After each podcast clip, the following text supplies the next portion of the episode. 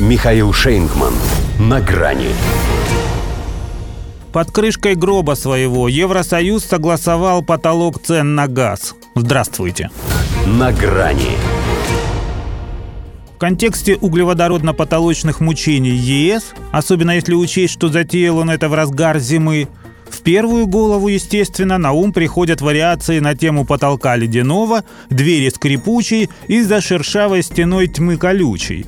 И совершенно незаслуженно обходится стороной другой, очень даже под стать ситуации хит этого исполнителя. Ну потому что у них ведь тоже получается одно сплошное трололо со всеми сопутствующими а-а, е-е-е, ла-ла-ла, на-на-на, уха-ха-ха и, само собой, бесконечным о То есть много звуков и никакого смысла. И вроде бы с горем пополам сошлись на общей цифре. Но ведь стремились-то совсем к другому. Изначально же ограничением газовых цен облаять планировали исключительно российский караван. Но за время пути аппетиты собачки смогли подрасти, а доля российских кубометров в Европе снизилась с 40% до 6%. Тоже существенно, но теперь не настолько, чтобы из-за этого копья ломать. Однако в раж-то они уже вошли, раздраконили себя. Останавливаться врачи не рекомендуют.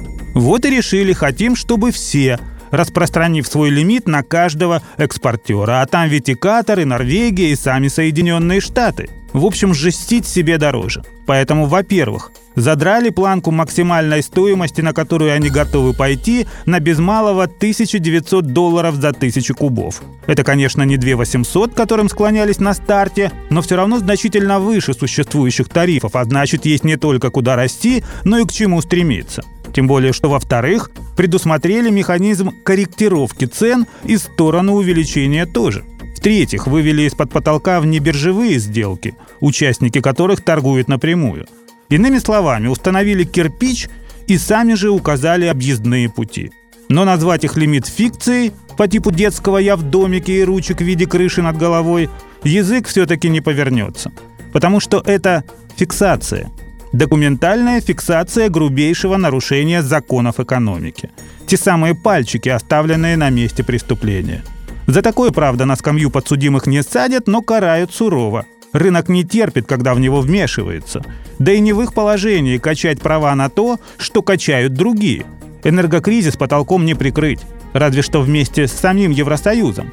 Но уже в значении прихлопнуть. Хотя прихлопнули они себя крышкой цены на нефть. Газовый предел это последний гвоздь в нее. Девять стран ЕС, кстати, голосовали против. Но поскольку это в основном малонаселенные государства, они даже вместе с Германией не смогли составить необходимое для блокировки меньшинство. Иначе говоря, совсем не все меньшинства у них одинаково пролезны. Хотя и этих теперь независимо от их воли ждет переориентация. Ведь чтобы они своим трололо не лалалаяли, российский углеводородный караван все равно идет. Только уже в другую сторону. До свидания. На грани с Михаилом Шейнгманом.